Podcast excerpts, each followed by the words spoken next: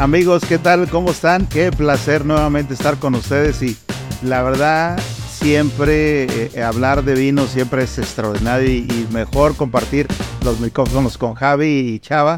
Yo, ¿cómo están? Muy bien, Javi, ¿cómo estamos? Buenas noches. Excelente. Listo, puesto como calcetín. Y bueno, nos quedamos un poquito corto la vez pasada en el episodio anterior, que también se habló de, del vino y del servicio en el, en el restaurante, ¿no? Lo que implica el servicio del vino en el restaurante, Javi, el tema del servicio y también vamos a platicar un poquito de lo que hay detrás antes de que llegue al, restaurante, que de ahí nos va a hacer un favor Oliver de explicarnos un poquito, él como proveedor de vino, de qué hace él para que el vino llegue a nuestras manos, para que después llegue a la mesa y nosotros podamos hacer nuestro trabajo, ¿no, Javi? Claro, ya vimos cómo se produce el vino desde la viña la bodega. Ahorita estamos viendo cómo nosotros se lo hacemos llegar a los clientes pero queda ese hueco bien importante donde... ¿Qué, hacemos nosotros los malos que les vendemos el vino? Sí, sí, qué malos son. La, verdad es que siempre yo creo que somos a lo mejor los que menos este, nos visualizan, pero la verdad es que somos también un papel importante porque finalmente, digo, nosotros somos los que seleccionamos el vino que queremos que, hacerles llegar a ustedes, digo, igual que, que todos ustedes probamos una cantidad X de vinos con la idea de justamente llegar con las mejores etiquetas. Pero ¿cuál es la situación? Siempre con la mejor, las mejores condiciones. ¿Por qué? Porque implica mucho y, principalmente digo, vamos a hablar de un Puerto Vallarta que tenemos unos climas un poquito más este, cálidos, que, los calores son un poco más extremos que en otras localidades, porque siempre decimos, ah, bueno, es que el vino, el medio ambiente y hay climas que son muy benévolos y permiten a lo mejor el manejo mucho más práctico. Pero aquí en Vallarta son condiciones mucho más especiales, ¿no?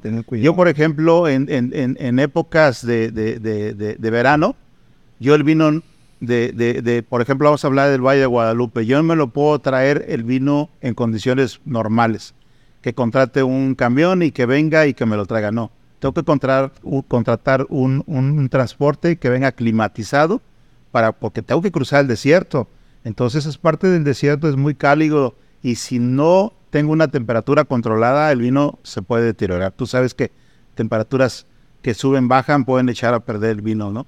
Y adicional a esto, que ya llegue aquí, entonces en mi bodega yo tengo temperaturas controladas en el cual yo tengo que dejar el vino reposar un determinado tiempo y siempre que es el extremo, y ese rato platicábamos con Chava que decía, es que el vino ya se me acabó, necesito que me lo surtas y eso, y nosotros tratamos de aguantarlo lo más posible, ¿por qué?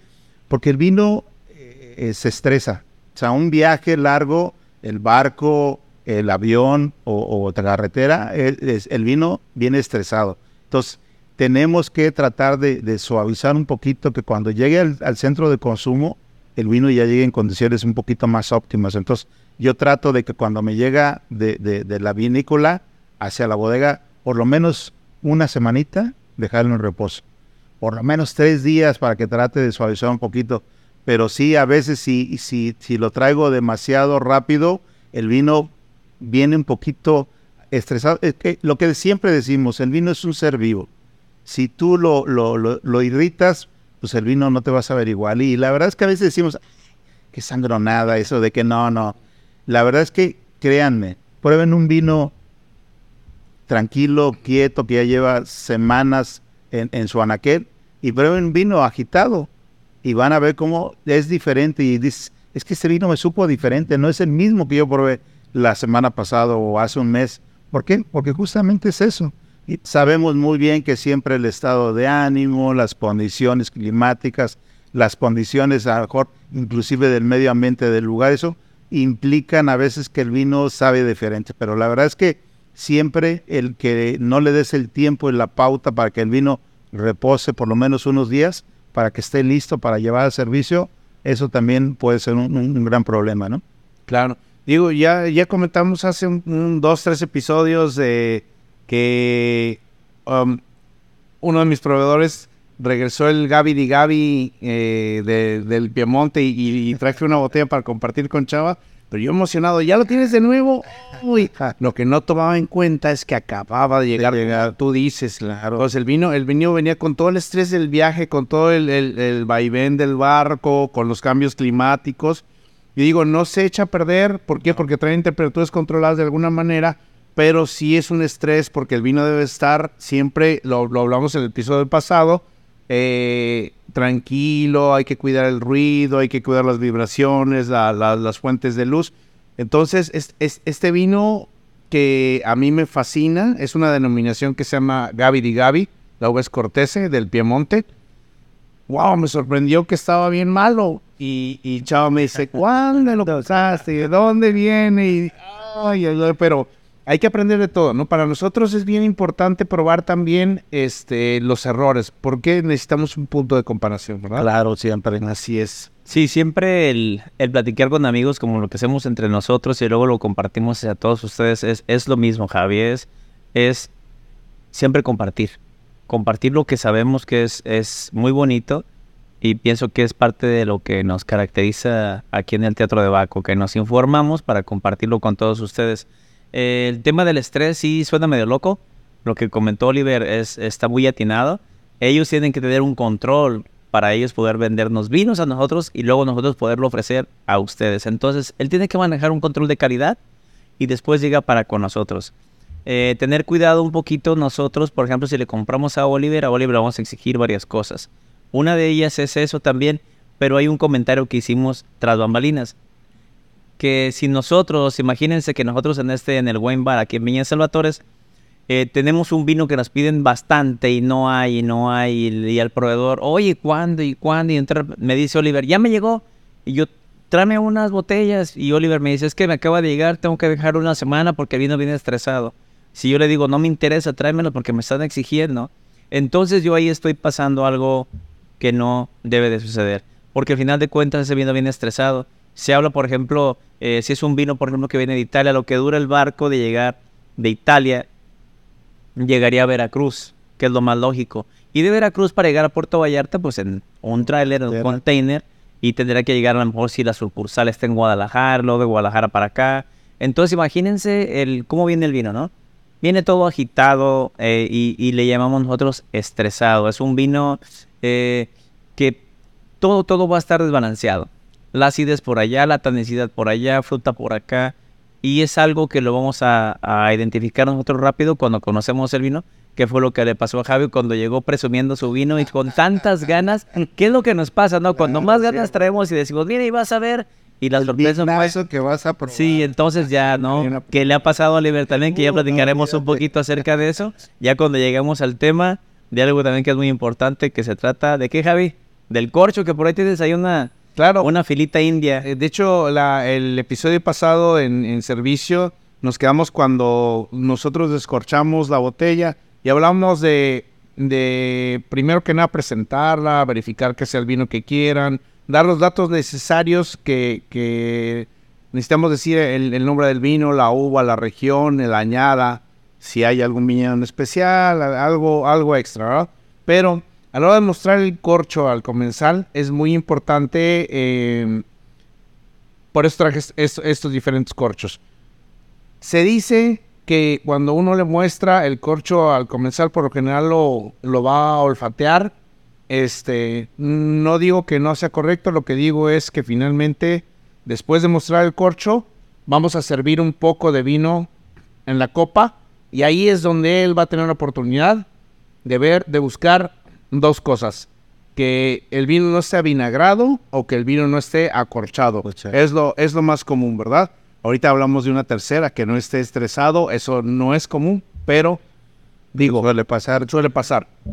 Entonces, cuando nosotros le damos un, un corcho a un comensal, vamos a buscar que esté en buen estado. Aquí les traigo algunos corchos de buenos vinos que ya están dañados, que aquí, aquí eh, está muy reducido. Hay algunos corchos que de hecho son quebradizos. Aquí tenemos un, corcho que trae una mancha como de un hongo que y, es una buena bodega, pero a lo mejor el, la bodega lo hizo muy bien, pero eh, por ahí en el viaje alguien no tuvo el cuidado necesario y este, el, vino se afectó. Y esto, esto, es bien, esto es bien común. Vamos a buscar que esta línea de vino que pasa de la parte inferior del corcho vacío en la botella, que pasa a la parte superior de la botella, aquí hubo alguna reducción. Hubo un momento en el cual el, corcho se redujo de, tamaño. ¿Por qué? Porque a lo mejor la botella estuvo parada mucho tiempo, porque a lo mejor la metieron en el refrigerador. El caso es que el, vino caminó, caminó, caminó y pasó hasta el otro lado, como se puede ver aquí, y hubo una entrada de, oxígeno. Entonces, no. Lo más probable es que este vino se, se haya oxidado, se haya vinagrado. Lo más probable, quizás no, ¿no? O sea, a lo mejor acaba de pasar. hay una, un comentario importante que les quiero hacer sobre los vinos blancos, sobre todo. No, no es este únicamente sucede en los blancos, pero sucede más en los blancos que son lo, que llamamos diamantes en el vino. En la parte de abajo, en la parte que toca el vino, a veces el corcho presenta como granos de sal muy brillantes y eh, estos son em, cristales de tartrato, de ácido tartárico, los cuales no afectan nada. Yo, de hecho, yo vendo un vino que ya sé que va a estar lleno de tartratos. Y a mí me gusta invitar al cliente a que los pruebe. Parecen granos de sal, los arrancan, los prueban y son totalmente inocuos. No tienen sabor, no afectan absolutamente en nada al vino. Normalmente hablan, hablan de una estabilización que no fue adecuada, pero no tiene ningún problema, ¿no?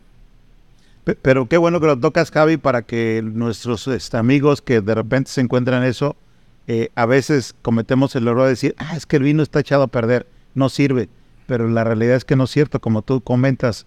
La, lo que pasa es que fue una estabilización que se hizo muy rápida y que realmente eh, eso frío atrapó esos tartratos y entonces se solidifican y entonces se representan en el coche. Pero la verdad, como dices, no implica ningún sabor, no afecta absolutamente para el vino. O sea, realmente, como dices, invitarlos a que los prueben, incluso, como dices, ahora sí que, ahora sí que chuparlos sin ningún problema y no pasa absolutamente nada, ¿no? Claro, claro. El famoso sal de uvas que lo han de conocer. Exactamente. Bueno, es, es lo mismo, ¿no? Son sales de uvas, entonces no tengan miedo, hay que probarlo. Eh, lo que comentaste, Javi, es muy, muy chido porque eso lo podemos decir antes de que suceda, ¿no? Por ejemplo, si nosotros tenemos conocimiento de que cierto vino tiene tartratos, le podemos decir al cliente, ¿no? Yo tengo algunos vinos por acá que yo sé que son medios filtrados o no son filtrados, entonces de antemano cuando vamos a abrir la botella que va dentro del servicio también, lo que dijiste fue muy acertado. Eh, vinícola, uva, bla, bla, bla, bla, todo lo que trae la etiqueta, pero también dar el plus, el plus de decir, miren, esta botella, bla, bla, bla, bla, y puede que contenga tartratos, y explicar de qué son los tartratos y de qué se trata, y, y atrévanse a probarlos. Entonces ya, exacto, entonces ya les damos eh, una opción y aparte van a hacer algo que no habían hecho antes y que posiblemente antes, en lugar de probarlos, ni siquiera lo probaban y decían, no, ese no, sirve. No, sirve, exacto. Entonces son cositas que queremos este, compartirles para que tanto como comensales como gente de servicio, pues vayamos aprendiendo. Eh, ¿Qué otra cosa nos puede estudiar en el servicio, Javi? El tema del corcho. También, ¿no? Que cuando los abrimos, si alguien llega a perforar un poquito y le cae un poquito de corcho al vino, decimos, no, ya no, porque ya le cayó corcho al vino. Digo, el vino viene tapado con corcho, ¿no? Entonces, no asustarse también, darle un poquito de chance, sobre todo a la gente de servicio. No digo que sea lo óptimo, pero vamos a darle una chancita para que eh, la gente que está en servicio, si llega a tener una equivocación, podrá, pueda ser tolerable, ¿no? Ahorita voy a platicar al ratito, después de que Javi comente algo, de cómo la gente puede tolerar alguna equivocación dentro del servicio. Fíjate qué importante lo que estás diciendo, perdón, porque a veces no este puedo tolerar dejarte sin un poquito de vino. y, aprovechando el servicio, claro, por supuesto. así sí. Un poquito de fresco para que suavice un poquito, pero sigue. Sucede a veces que el, corcho se rompe, ¿no? Y a veces es un descorchador o, o, alguien que lo abre o hay, hay detalles. Eh, que un corcho se rompa no no, quiere decir que el vino esté malo. Ahora, cuando un corcho se rompe, tenemos que tener el cuidado de, de- de sacar la, la segunda parte. Hay que tratar de hacerlo, como dice Salvador, sin, sin, sin dejar residuos, pedacitos de corcho adentro, ¿verdad? Exacto. Ahora, si el corcho se deshace, entonces sí hay un problema. Es, es- el corcho debe salir en dos partes. La segunda parte la, la presentamos al cliente y él, él ve que no hay hongos, que no hay, hay una reducción, que no hay, eh, eh, no, no se desmorona. Entonces, así sí se vale. Ahora, hay vinos que se guardan por muchos años. Exacto. Y e- esos vinos que se guardan por muchos años, el, el, la- el corcho, pues de alguna manera va a, a- a tener también alguna longevidad, alguna... eh, va a ir cambiando con el tiempo. Es- Para eso es este escorchador que nosotros conocemos como mayordomo. Exacto. Aquí el, el mayordomo, cuando nosotros quitamos con la navaja de nuestro descachador normal la, la parte superior de la cápsula y en el corcho vamos a ir metiendo estas dos laminitas, tienen diferente longitud, vamos a meter entre la orilla del corcho y el vidrio la lamita más larga y ya que entre esta metemos la otra y vamos a ir moviéndolo hasta agarrarlo. Vamos a girarlo y sacar corchos que son corchos de guarda, corchos que ya tienen el vino 15, 20, 25, 40, 50, 60 años, ¿no? Vinos, vinos muy caros. Para eso son estos descorchados especiales que se llaman mayordomos. Que, que curiosamente ese mayordomo fue inventado eh, eh, eh, eh, an- anteriormente los bodegueros siempre se quejaban de que pues el vino pues alguien se lo tomaba, ¿no? Entonces, este, para eh, evitar justamente que, que la gente se robara el vino, pues se daban cuenta cuando metías el corcho, cuando metías el gusano, pues la gente se percataba que efectivamente había una perforación. Entonces, alguien muy inteligentemente inventó ese famoso mayordomo. Entonces, ¿qué es lo que hacía? Metía el mayordomo, sacaba, se servía su copa, volvía Rellenaba con agua. Exacto, digo. Y volvía a meter el corcho y No dejaba huella. simplemente los espíritus se lo llegaron a tomar, ¿no? Que eran los famosos vinos que se quedaban ahí, pero realmente fue un invento muy ah, eh, ad hoc, pero como tú dices, realmente cuando tú sabes que es una botella que tiene muchos años, que es muy longeva, entonces no arriesgarse a meter el, el- el gusano, sino si tienes un mayordomo es mucho mejor y evitarás muchos problemas si sabes que realmente el corcho se puede deshacer. Entonces, y vas a disfrutar vinos extraordinarios de esa manera, ¿no? Sí, porque el, el- el tema del corcho, por estar tanto tiempo en contacto con el vidrio, empiezan a, a crear un poquito de, de humedad alrededor, ¿no? Y entonces tienden a pegarse alrededor del cuello de la botella. Entonces, lo que hace el, de- el- el mayordomo es ingresar y como giramos, va desprendiendo el corcho. Entonces, como dijo Javi, giramos y jalamos al mismo tiempo, ¿no? Entonces, el mayordomo debe estar dentro de las herramientas de, de los meseros o los, o los sommeliers en, en cada establecimiento, ¿no? Eh, Javi, tenemos acá otro juguetito que se nos olvidó la vez pasada. Ah, No se nos olvidó, estaba en la mesa, lo pueden ver en el video anterior. estaba en la mesa, no dio tiempo, y es el famoso ah, Coravin o Coravin, si es en francés. Pero pues Coravin, así nosotros lo conocemos. Es un aparato muy, muy bonito, es una herramienta muy novedosa que nos permite, eh, sobre todo para utilizarla para vinos premium. ¿Por qué premium? ¿Por qué no cualquier vino? Porque, bueno, se va a generar costos, ¿no? Y hablando de un lugar de servicio, genera un costo más al utilizar gas argón, que son estos tanquecitos que ven por acá de este lado. Esos ta- tanquecitos van aquí adentro y es lo que pasa es esto. Entonces vamos a utilizar, por ejemplo, igual la botella que tenía Javi por acá. Igual vamos a incrustar por ahí un video después para que vean cómo se utiliza. Pero este va aquí. Es una, una aguja que ven por acá. Metemos aquí. Centramos en la botella y presionamos aquí. Si presionamos, esta aguja entra y después podemos hacer esto. Y luego presionamos un botoncito que tiene acá y entonces se inyecta el gas argón y automáticamente sale líquido por esta parte y llegaría a nuestra copa. Eh, lo que va a quedar, el espacio entre el, vino y, el corcho, ya no va a ser oxígeno, si va a no ser este gas, gas argón, que es un gas inerte. Eh, llega a ser mejor todavía y son para vinos de guarda. Puede ser para el servicio, puede ser también para la gente que tiene vinos caros en su casa y de vez en cuando se quiere tomar una copa o media copa o lo que gusten tomar. Y así el vino no se va a oxidar. Entonces pienso que es una herramienta muy muy buena para restaurantes o para gente que tiene vinos de buena calidad en sus casas, Javi. Entonces es un juguetito muy muy apreciable. ¿Sabes qué es el Coravin? Te lo voy a platicar. Mira, es este aparato que vino a cambiarnos la vida a todos los amantes del vino. Hoy en día ya podemos tener vinos premium por copeo. Este aparato tiene una aguja de este lado y de acá tiene un tanquecito de gas argón. El gas argón es un gas inerte que entra a la botella, saca el oxígeno y también saca el vino. Entonces ya de esa forma el vino no sigue su proceso de envejecimiento. ¿sí? Entonces, y el vino ya no se oxida. Vamos a hacer los pasos. Ponemos esto aquí, centramos la jeringa y presionamos. Ya la jeringa está adentro, sin tener que haber quitado el corcho. Presionamos este gatillo que está aquí, inclinamos la botella al presionar inyectamos el gas argón.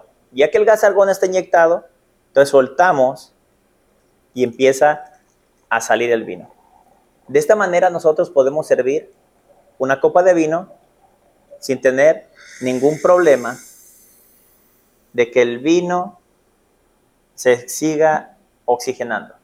Así que ya lo saben, el Coravin, para los amantes del vino, que no necesariamente tienen que descorchar la botella. Salud. Y Javi, por ejemplo, el, el decantador. Otro juguetito más. Platícanos un poco acerca del decantador y qué funciones tiene, ¿no? Porque es decantar, pero también puede ser nada más para trasvasar un vino en dado caso de que el vino no tenga sedimento. Eso es muy importante. Hay eh, esas dos opciones. Una cosa es trasvasar un vino, lo cual puede ser muy bueno. El vino, en este caso, no tiene que, más bien, no va a ser un vino que tenga muchos años de evolución. Eh, pero aquí lo que estamos buscando es que el vino abra ¿Qué hablamos ah, de qué significa esto de que abra? Significa que se oxigene, que se mezcle con el oxígeno para eh, que salgan todas sus, sus bondades, ¿verdad? Exacto. Ahora, tenemos algunos vinos también que tienen una crianza reductiva. Eh, ya lo, hemos explicado alguna vez, que es la crianza que no es en barrica. estamos hablando de que un vino lo, guardamos en la botella, bueno, lo guardan los, los, las vinícolas por varios años. Entonces, estos vinos, al tener muchos años con el corcho cerrado en la botella y estar quietos, eh, empiezan a, generar un montón de, de, matices, de aromas, de texturas, de sabores, pero hay una nota que en cuanto nosotros lo abrimos, eh, es una nota como azufre a huevo, a huevo podrido, que no, tampoco hay que espantarse. Eh, hay que saber que es un vino que ya tiene 10, 15, 20 años guardado y va a presentar esta nota. Lo único que hay que hacer es oxigenarlo.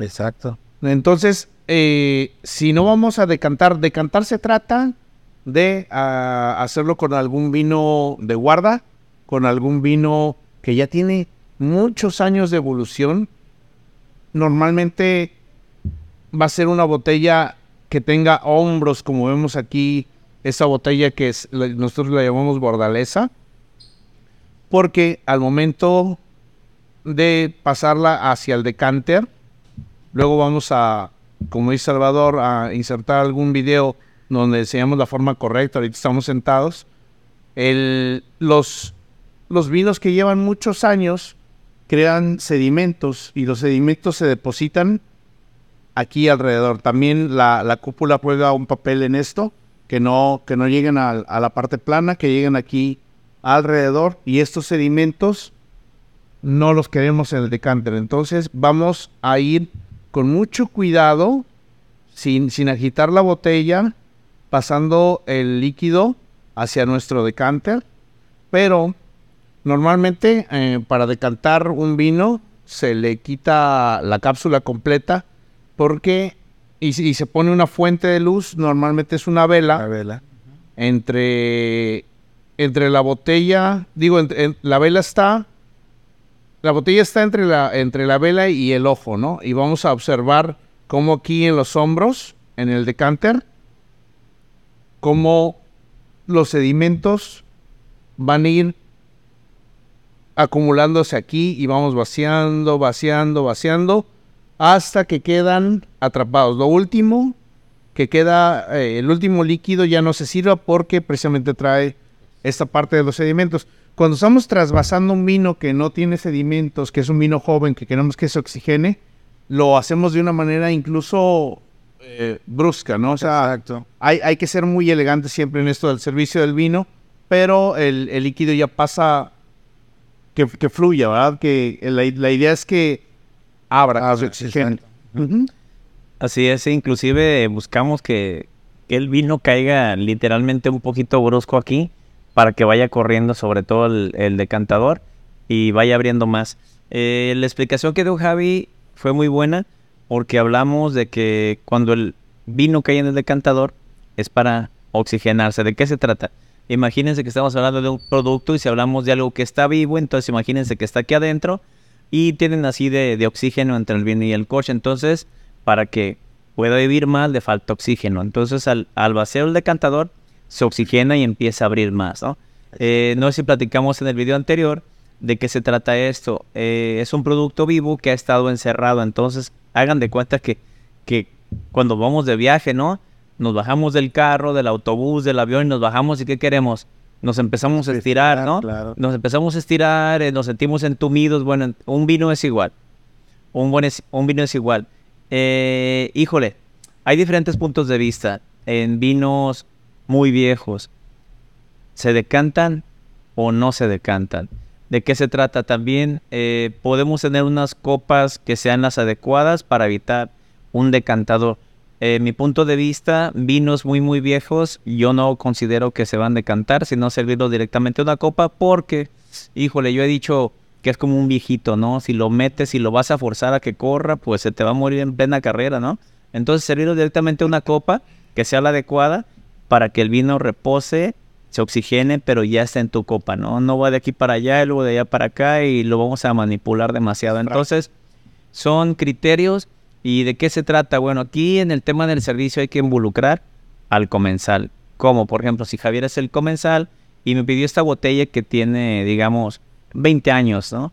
Entonces, y, y si él me dice, ¿tienes un decantador? Y yo le digo, sí, sí tengo un decantador.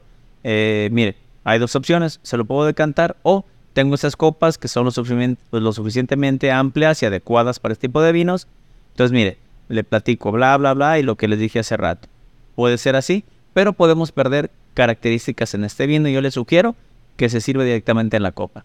Pero si él como el comensal y el que va a pagar me dice, no, es que me gusta decantarlos, hasta ahí llega la plática y Claro. lo decantamos, ¿no? Porque vamos a, a tener que tomar en cuenta el criterio de la persona que va a pagar por el producto. Entonces, tener cuidado y tacto de cómo lo decimos y cómo tratamos de asesorar a la gente, ¿no? Se dice este tema de que hay que educar al comensal, pero tener mucho cuidado, ¿no? Porque también no se debe de, llegar a ser tan exigente en el tema del, del servicio, aunque nosotros pensemos que tenemos la razón. Fíjate, ahorita que comentas eso, me recuerdas una vez que ahí al restaurante unos clientes me convidaron vino que un Robert Mondavi que era de mi año de nacimiento de 1972, ya, ya no me cueso el primer árbol. y lo extraordinario, el corcho estaba, se veía feo, pero estaba resistente, ¿va? Y eh, me refiero que traía varios colores, manchas y demás. Y como dice Salvador, el decantar un vino así es matar. O sea, es destruirlo. Si con Lo, cuidado, lo servimos con mucho cuidado, me convidaron del vino y me sorprendió ver que estaba vivo, que tenía acidez, que, que estaba equilibrado. No era un gran vino, ya, Eh, Claro. Me imagino que fue un gran vino, porque los vinos recuerden que tienen una etapa de crecimiento, llegan a, a su, a su punto óptimo y los, los grandes vinos se mantienen a- así, o bueno, todos los vinos tienen alguna una etapa de, de La don- crisis. donde están en su punto y luego No, tienen, nada. tienen que decaer. Entonces, es- este vino ya había entrado en decadencia, pero estaba vivo, estaba, eh, estaba fresco, bebible. Eso fue lo que me sorprendió que, que estaba bien. Si lo hubiéramos decantado, lo hubiéramos destruido. Ahí, ahí es donde ya entra el tema de, de eso, ¿no? O- Comentaba Javi también el tema de esos tipos de, de vinos, ¿no? Unos corchos más grandes. Entonces, los vinos que son para guarda, por lo lógico, este, son corchos más grandes, más largos que estos. Eh, dentro de- de- del tema de los corchos, no sé si se acuerdan, Javi, cuando empezó el tema de la taparrosca. Cuando llegabas, cuando llegabas a una mesa y, y presentabas la botella de vino y los clientes veían que era taparrosca, se quedaba así como que, ay, es chafa, o no es bueno, o no tiene una calidad, ¿no? Entonces, eh, híjole, ¿cómo le hacíamos en aquel entonces hacerle creer a la gente que es un vino de buena calidad? Entonces, hoy en día sabemos que eh, la taparrosca se utiliza para vinos jóvenes, pero ¿qué creen? Ya hay bodegas que están utilizando, o están haciendo más bien, vinos de alta gama con taparrosca, sobre todo vinos australianos, que es donde nació la, la taparrosca, ¿no? Y, y hablamos un poquito acerca de, de- del Coravin o Coraván para el tema de las botellas. Y miren, este juguetito viene con eso también, que este se utiliza para los vinos que también son de taparrosca. Ese tiene una membrana en la parte del centro que se trasrosca y se utiliza el Coravin y se inserta. ¿sí? Tiene una membrana por la cual puede ser utilizado. Eh, es un aparato muy, muy bueno, muy recomendable. Y podrán decir ustedes, bueno, si ya le quité la tapa rosca, entonces ya se oxigenó. A ver, aquí viene otro punto de servicio. Cuando la gente llega al restaurante y te dice, ábreme la botella para que se vaya oxigenando, ¿qué creen? Eh, resulta ser que el vino solamente el contacto que tiene con el oxígeno es esta parte. Nada. Esto nada más. Entonces, por ejemplo, cuando nosotros, sí, cuando nosotros eh, utilizamos el corabín para un vino con taparrosca, podemos quitar la taparrosca, es el mismo oxígeno que tenía ahí, Pues lo ponemos, recuerda, cuando inyectamos el gas argón, va a salir todo, ¿no? Y lo que explicaba Javi ahorita es el tema, ¿no? Eh, si lo quieres mostrar otra vez, Javi. Claro. El contacto, por ejemplo, del oxígeno en la botella es esto y en un decantador sería todo eso, ¿no, Javi? Sí, imagínense que servimos el vino y hasta aquí llega el vino, entonces el, el disco que se forma en la superficie es enorme, el contacto con el oxígeno es enorme. También hay algunos patos, hay diferentes tipos de, de decanters donde la idea es que haya mucho contacto con el oxígeno. Esa es la razón de, la, de esta forma. Sí, ahorita, por ejemplo, acá que, que Oliver nos está explicando el tema de, de cómo ellos se dedican a tener control en el tema del vino. Este, yo, yo creo que va a ser punto de otro, de, de otro tema, Javi, pero él les va, vamos a adelantar esto. Vamos a hacer, vamos a hacer un programa después también de cómo, de cómo comprar vino, ¿sale? Uno de ellos es esto, miren, este, les vamos a adelantar uno, por ejemplo, cuando vamos a comprar, eh, ya sean en cualquier tienda de autoservicio, por ejemplo, que, que la cápsula gire, ¿no? Si no gira, quiere decir, en muchos de los casos, que hubo una filtración de vino y el vino hizo que se pegara esto, ¿no? Esa es una. Eh, y otra puede ser también, y ojo en esto, cuando compren vino, muchas veces vemos que está un poquito botado el corcho. Eso quiere decir también que tuvo un golpe de calor y el calor hizo que se botara el corcho. Pero pues ya sí sería este eh, en otra en otro video que hablemos a lo mejor de eso que será un buen tema de cómo comprar vino, ya sea proveedores como como Oliver Nosotros- o en una tienda, ¿no? Oliver, ¿algo más que quieras comentar? Porque No, la no. opinión de ustedes, digo, Oliver es, es, es sommelier, pero él, él, él su, su trabajo es, es, es muy importante el traer vinos a restaurantes, hoteles, para que los comensales los puedan degustar. No, no, simplemente darle seguimiento porque la verdad es que estaba viendo este juguetito que tienes aquí que es muy importante también adicional a lo que estabas haciendo el comentario de que este de, que el vino y, a veces suele pasar que cuando estás en casa o que estás en, algún lugar y eso dices, ah, es que nomás quiero una copa. Dices, híjole, pero digo, en mi caso es, es un gran problema porque si la abro, la termino. Pero hay lugares que dices, no, solamente una copa para justamente evitar. Entonces, Serás es- amigo de Juan Carlos, por eso yo sé que Juan Carlos tampoco utiliza esto. Claro, claro, ahí nuestro floor maya- manager que, Sí. que dice, no, también va Y que no utiliza, que lo entiende, pero que no los utiliza. ah, exacto. Bueno, Le sobran. la función como dijo Wally, mira qué bueno que se ubicó porque no lo íbamos a pasar. Hagan de cuenta que esta es su botella en su casa Exacto. y son esos taponcitos justo con estas, estas bombas, ¿no? Para retirar el oxígeno. Lo, lo insertan y es una bombita, ¿sí? Esta la ponemos aquí y hacemos esto y vamos a empezar a sentir que ya va sacando todo cuando esto ya se empieza a poner un poquito duro y ya la podemos quitar, ¿sale? Y entonces ya se le, se le sacó el oxígeno y así hacemos que dure más. Eh, ¿Cómo podemos hacer que dure más el tema del, del vino, sobre todo cuando estamos en los restaurantes y tenemos vino por copeo? Esta es una. Y aparte de eso, aunque sean vinos tintos, tratar de guardarlos, y va a ser para el siguiente día, en, en un refrigerador, ¿no? A temperatura un poquito más fría, porque el frío también va a reducir el tema de la oxidación. Sí, entonces ya saben- recomendación a nuestros amigos, perdón, Sí. de, este, de en casa. Digo, si no te contamos con una cavita especializada y eso, la parte baja de las verduras, que es lo, lo más ideal, que sea lo menos fresco, pero sí a una temperatura controlada, mantenerlo y ahí va a durar. Normalmente, si descorches una botella, por lo general te va a durar 5 a 6 días si no le pones ni la bombita y nada más abres, sirves y lo ideal, yo siempre les recomiendo, si van a abrir una botella, sírvanse de inmediato y de inmediato pónganle corcho. Y, de esa y a las partes bajas del, del, del refri. De esa manera te va a durar 5 o 6 días sin ningún problema. Digo, ya si le metes la bombita puede ser que te dure un poquito más, pero sí, la verdad es que es muy controlable si ustedes logran este darle en acuérdense que el enemigo número uno del vino es el oxígeno. Cuando está en proceso es aliado, pero finalmente cuando ya está para servirse, pues es el, el peor porque está evolucionando. Es un ser vivo que está eh, eh, eh, cambiando y entonces el oxígeno va a hacer que cambie completamente. ¿Oyeron ese ruido? Liberó el, El oxígeno. el oxígeno porque Javi, veo muy, Javi, Javi, veo muy, veo muy tristes acá a mis compañeros, entonces me gustó. les voy a servir un poquito más. Más, dice, es que dice, más.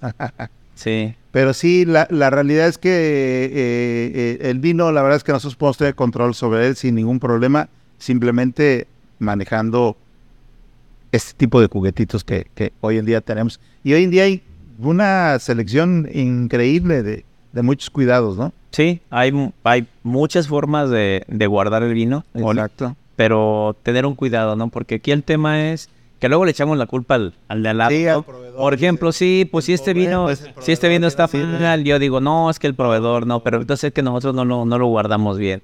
Eh, yo pienso que a final de cuentas este, somos ala- a- aliados, perdón, en las buenas y en las malas. Claro. Entonces, eh, crear, crear esa confianza entre proveedor y, y comprador al final, porque el, el resultado final es que nos vaya bien a todos, ¿no? Exacto. Entonces, eh, desde ustedes hasta nosotros tiene que llegar un producto de, de, de alta gama y de precio-calidad que sea, que sea adecuado. Y ya vimos algunos juguetitos por allá. Qué bueno que Oliver se acordó de, de este. Son muy buenos, no son caros.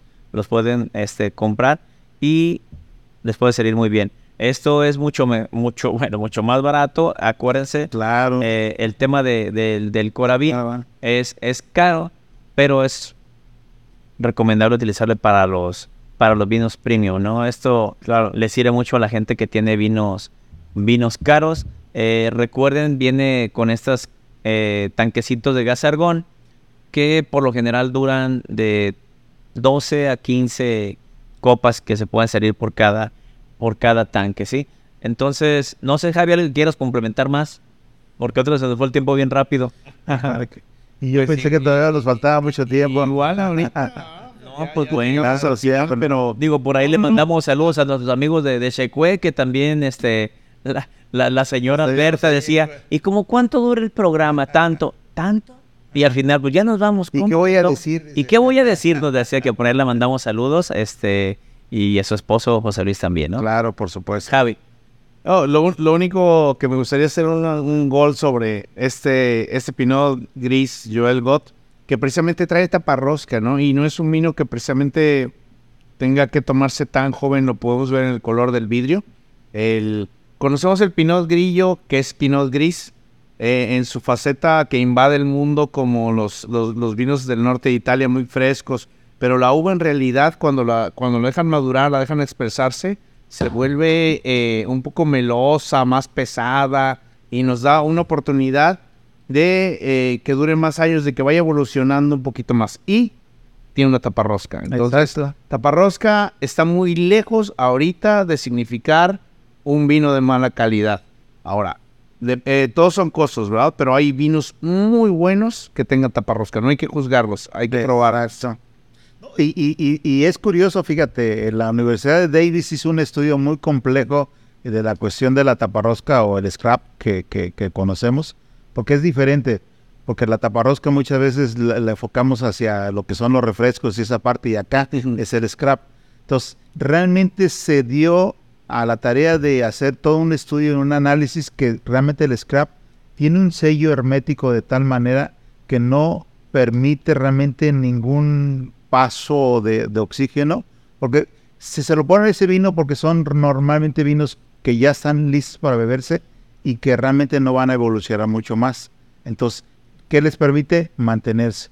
Y, y fueron años de, de- de- de ver cómo realmente evolucionaba y era curioso que a veces hasta los corchos que son de aglomerado o, o- que son de sintéticos como el que tienes ahí, realmente a veces evolucionan más porque dejan más paso de oxígeno que el scrap.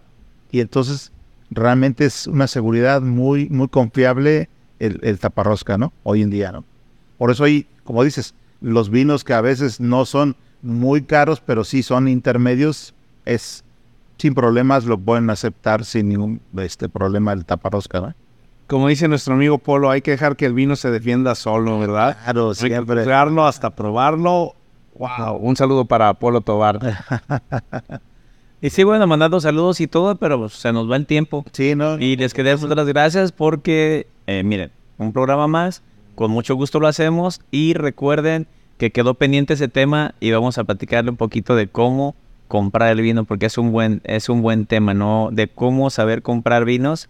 Eh, inclusive vamos a dar unos tips que a lo mejor va, a claro, a decir Oliver, no, esos no los den. Pero recuerden que aquí estamos para, para informarnos y para tratar de, de salir todos bien, ¿no? Porque yo pienso que aprendemos todos de esto. Exacto. Todos aprendemos y a final de cuentas eh, que todos salgamos beneficiados de, de esto, ya sean proveedores o nosotros que nos dedicamos a vender el vino en la mesa, porque híjole, qué felicidad Javi cuando te encuentras un vino como este y alguien te lo pide y llegas alegre a vender el vino, ¿no?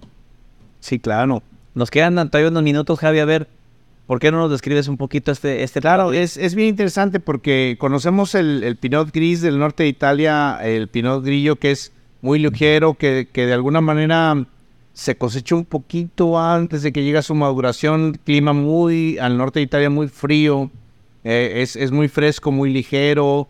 Aquí la Pinot Gris se expresa fabulosamente como es en, en- en- en la parte de Alsacia, en, en Francia, como es en Oregon, que este vino es de Oregon, donde ya el vino, eh, la uva, alcanza una madurez mayor, su punto de madurez tampoco es una cosecha tardía, y, eh, y, de repente empieza a expresar más cuerpo, oleosidad, la, la parte de los, de- de la gli- del glicerol es hermosa, es, el vino se siente aceitoso en boca, eh, trae mucha fruta tropical, pero no pierde esa acidez. Eso No, está muy que es lo, lo, rico, ¿no? Finalmente, ¿no? Maridarlo, wow, así No, está no. rico, pero maridándolo, wow, es, puede ser increíble con, con, con muchos quesos, con, eh, pues no sé, es... es- eh, No, nuestros ceviches que tenemos aquí extraordinarios, que nos, nos da súper... Digo, la pesca del día, que normalmente siempre estamos peleándonos eso. ¿Por qué?